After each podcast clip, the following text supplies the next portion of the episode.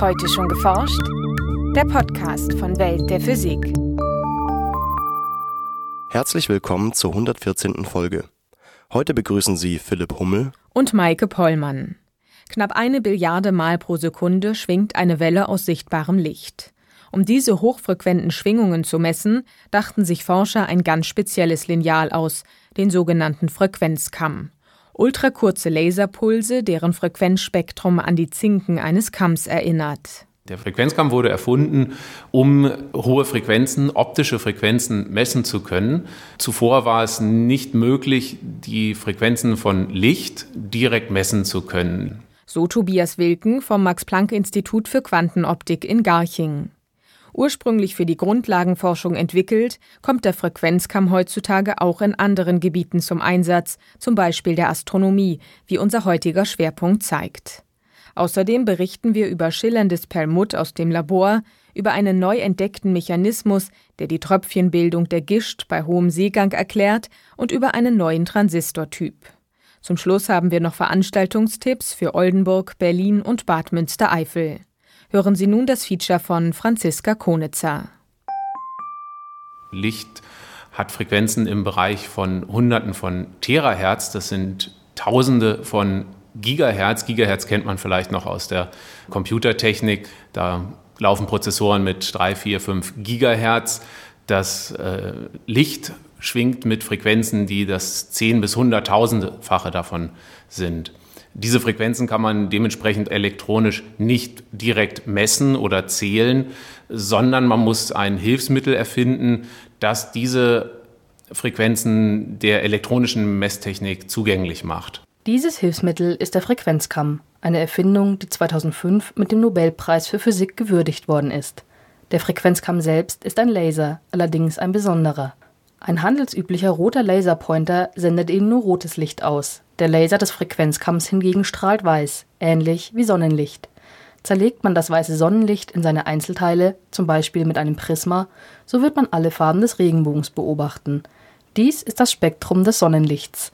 Auch der Frequenzkamm deckt den gesamten Wellenbereich des sichtbaren Lichts ab. Allerdings ist sein Spektrum nicht kontinuierlich. Er sendet nur bestimmte Frequenzen aus. Das Fantastische an dem Frequenzkamm ist, dass der Abstand zwischen jeder dieser einzelnen Frequenzen exakt gleich ist. Der Abstand dieser Frequenzen ist nämlich im Radiofrequenzbereich. Das heißt, auch wenn jede Frequenz, die dieser Laser emittiert, im optischen Bereich liegt, das heißt bei Hunderten von Terahertz, so ist der Abstand zwischen den Frequenzen im Radiofrequenzbereich, das heißt im Bereich von unter einem Gigahertz. Erklärt Tobias Wilken vom Max-Planck-Institut für Quantenoptik in Garching.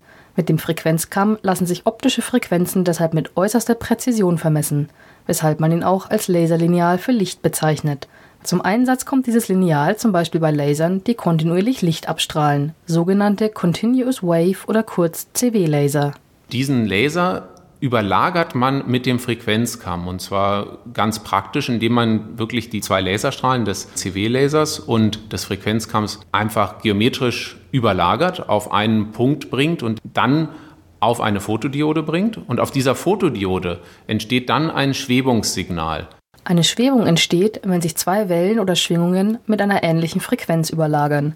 Es müssen nicht einmal unbedingt elektromagnetische Wellen sein. Für Schallwellen funktioniert es auch. So werden Klaviere gestimmt zum Beispiel, dass man eine Stimmgabel hat und man gleichzeitig dann den Ton auf dem Klavier anschlägt, den man stimmen möchte. Wenn die Referenzfrequenz der Stimmgabel und die Frequenz des Klaviers leicht voneinander abweichen, dann ergibt sich eine Schwebung. Das heißt, die Lautstärke des Tones, den man hört, der ist in der Amplitude mit einer sehr langsamen Frequenz moduliert. Und diese langsame Modulationsfrequenz ist genau die Differenzfrequenz zwischen der Stimmgabel und ähm, dem Klavier. Diese Differenzfrequenz entsteht auch bei der Überlagerung von Laserlicht und Frequenzkamm. Während der zu vermessene Laser nur eine einzige Frequenz aussendet, besitzt der Frequenzkamm viele Zinken, also viele verschiedene Frequenzen. Das macht die Messung ein wenig komplizierter als beim Klavier, denn zunächst müssen die Forscher genau wissen, mit welcher der Zinken, auch Kammode genannt, sie ein Schwebungssignal erzeugen. Die einfachste Methode ist dazu, den Laser, den man messen möchte, grob zu charakterisieren über zum Beispiel eine Wellenlängenmessung. Die ist viel ungenauer. dafür aber recht einfach durchzuführen mit simplen Messgeräten und ähm, dadurch kann man dann die Frequenz schon mal auf genauer als ein Gigahertz vorbestimmen und dann kann man sich die Schwebungsfrequenz mit dem Frequenzkamm anschauen und ähm, weiß dann von vornherein schon, mit welcher der Kammmoden man die Schwebung erzeugt. Die Schwebungsfrequenz von Laser und Frequenzkamm liegt im Radiofrequenzbereich und diese kann problemlos elektronisch gemessen werden. Aus der Frequenz des Kamms und der Schwebungsfrequenz kann man schließlich auf die ursprüngliche Frequenz des Laserlichts rückschließen. So kann man den Frequenzkamm als ein Getriebe betrachten. Seine Aufgabe ist es, hohe optische Frequenzen in Radiofrequenzen zu übersetzen. Vor seiner Erfindung war dies nicht möglich. Ein weiterer Vorteil des Frequenzkamms gegenüber älteren Methoden ist seine Größe. Brauchte man früher raumfüllende Technik, um auch nur eine einzige hohe Frequenz zu messen, ist ein Frequenzkamm derzeit etwa so groß wie ein Schuhkarton und vermisst alle hohen Frequenzen im optischen Bereich. Die ursprüngliche Anwendung war tatsächlich Laserfrequenzen genau zu bestimmen, um Laserspektroskopie zu betreiben, um Atome zu äh, spektroskopieren und die Übergangsfrequenzen in diesen Atomen genau zu bestimmen. Seit seiner Erfindung im Jahr 1999 hat sich der Frequenzkamm jedoch noch auf viel mehr Gebieten als nützlich erwiesen. Mit seiner Hilfe können zum Beispiel präzisere Atomuhren als bisher hergestellt werden und diese spielen unter anderem bei der Satellitennavigation eine wichtige Rolle. Außerdem eröffnet sich ein ganz neues Forschungsgebiet, die Attosekundenphysik, in der man Vorgänge auf ultrakurzen Zeitskalen untersucht. Eine Attosekunde entspricht einem Milliardstel eines Milliardstels einer Sekunde.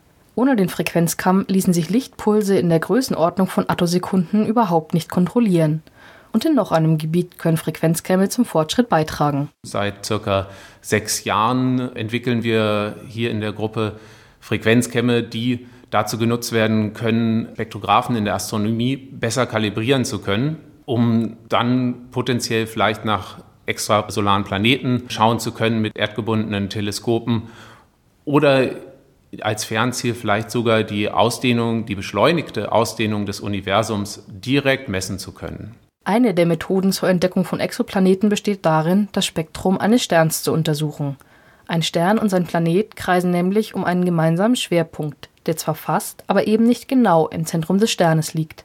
Daher wackelt der Stern ein wenig. Ein Teleskop auf der Erde fängt das Sternenlicht ein und ein Spektrograph zerlegt es in seine Einzelteile. Das Wackeln des Sternes können Forscher anhand der verschobenen Frequenzlinien im Spektrum beobachten und daraus schließen, ob ein Exoplanet um den Stern kreist oder nicht. Bisher hat man mit dieser Methode allerdings nur feststellen können, ob ein großer Jupiterähnlicher Planet einen Stern umkreist. Kleinere, vielleicht erdähnliche Planeten bewirken eine viel geringere Verschiebung der Frequenzen. Hier stoßen Spektrographen bisher an ihre Grenzen.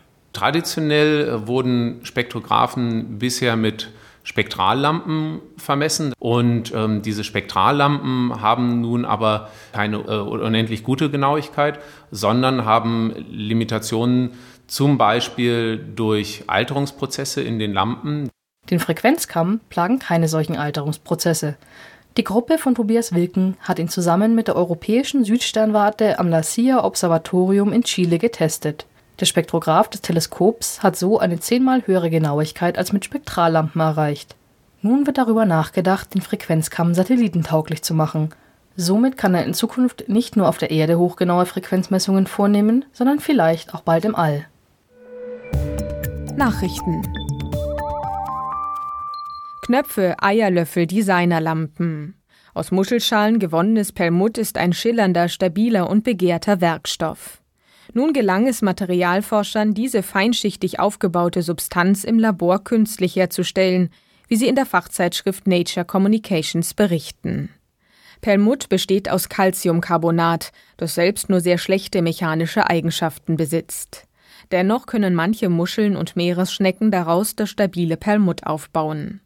Um das Vorbild aus der Natur zu imitieren, erzeugten die Wissenschaftler zunächst eine flüssige Lösung aus organischen Komponenten sowie Calciumcarbonat. Diese trugen sie dann hauchdünn auf eine Glasoberfläche auf und legten eine Polymerschicht darüber, die winzige Millionstel Millimeter kleine Poren aufweist.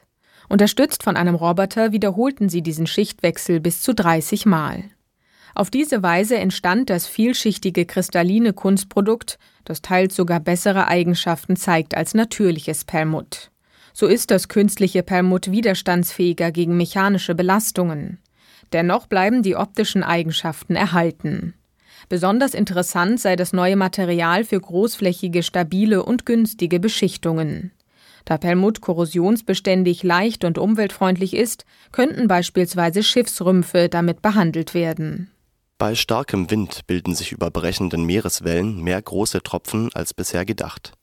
Zu diesem Ergebnis kommen Meeresforscher, die mit einer Hochgeschwindigkeitskamera die Entstehung von Sprühnebeln genauer untersucht haben. Ihre Ergebnisse stellten sie in der Zeitschrift Geophysical Research Letters vor. In einer über sieben Meter langen Wanne erzeugten die Wissenschaftler Wasserwellen. Anschließend bliesen sie mit einer Windmaschine Luftmassen darüber, die eine Geschwindigkeit von über 130 Kilometern pro Stunde hatten.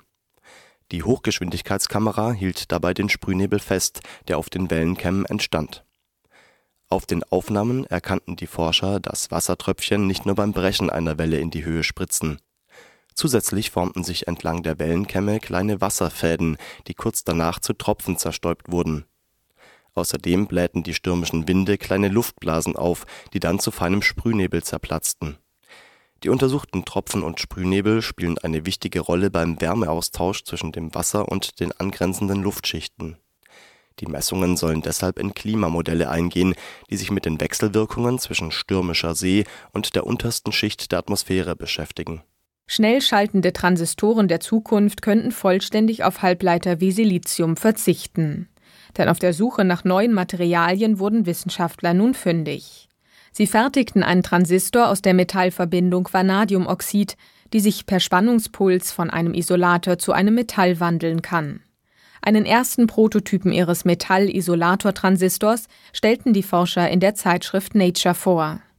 Die Forscher deponierten in ihren Experimenten eine hauchdünne Vanadiumoxidschicht auf einem isolierenden Titandioxidkristall. Auf diese Schicht tröpfelten sie eine spezielle Flüssigkeit mit einer hohen Konzentration an freien Ladungsträgern. Über Elektroden aus Titan und Gold legten die Wissenschaftler nun eine elektrische Schaltspannung von nur einem Volt an. Die Folge, schlagartig wandelte sich das Vanadiumoxid reversibel von einem Isolator zu einem metallischen Leiter. Dieser radikale Wechsel zwischen elektrisch isolierenden und leitenden Zuständen erlaubt prinzipiell viel effizientere und stromsparendere Prozessoren als alle bisher entwickelten Siliziumschaltkreise. Bis zu einem extrem effizienten Vanadiumoxid-Chip, der sich zudem Daten ohne permanente Stromzufuhr merken kann, müssen die Forscher allerdings noch einige Hürden nehmen. So wäre die im Prototyp verwendete Spezialflüssigkeit durch einen festen strukturierbaren Werkstoff mit vergleichbaren Eigenschaften zu ersetzen.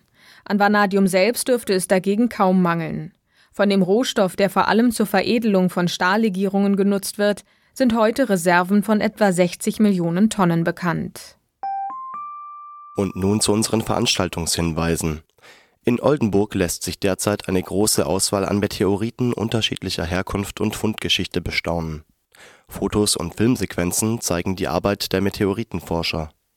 Auch die sich um Meteoriten rankenden Mythen aus früherer Zeit sowie ihre Präsenz in der modernen Kunst, im Film und in der Musik kann man erfahren.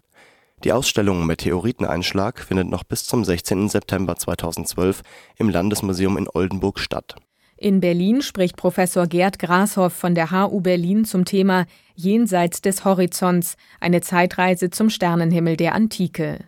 Darin werden diejenigen astronomischen Phänomene vorgestellt, die bereits für antike Kulturen eine große Bedeutung hatten. So waren Himmelsbeobachtungen, die schon für die Steinzeit belegt sind, für das damalige Überleben notwendig und begründeten unser kalendarisches und astronomisches Wissen. Zu hören ist der Vortrag am 27. Juli um 20 Uhr im Zeiss Großplanetarium in Berlin. In Bad Münstereifel führt Professor Eduardo Ross von der Universität Valencia und dem Max-Planck-Institut für Radioastronomie in einem Vortrag in das Thema Schwarze Löcher und aktive Galaxien ein über die Vernetzung von mehreren über die ganze Welt verteilten Radioteleskopen besteht die Möglichkeit, die energiereichen Materieausstöße solcher Schwarzer Löcher über Jahre hinweg zu verfolgen. Der Vortrag findet am 8. August um 19:30 Uhr im Rats und Bürgersaal des Rathauses von Bad Münstereifel statt.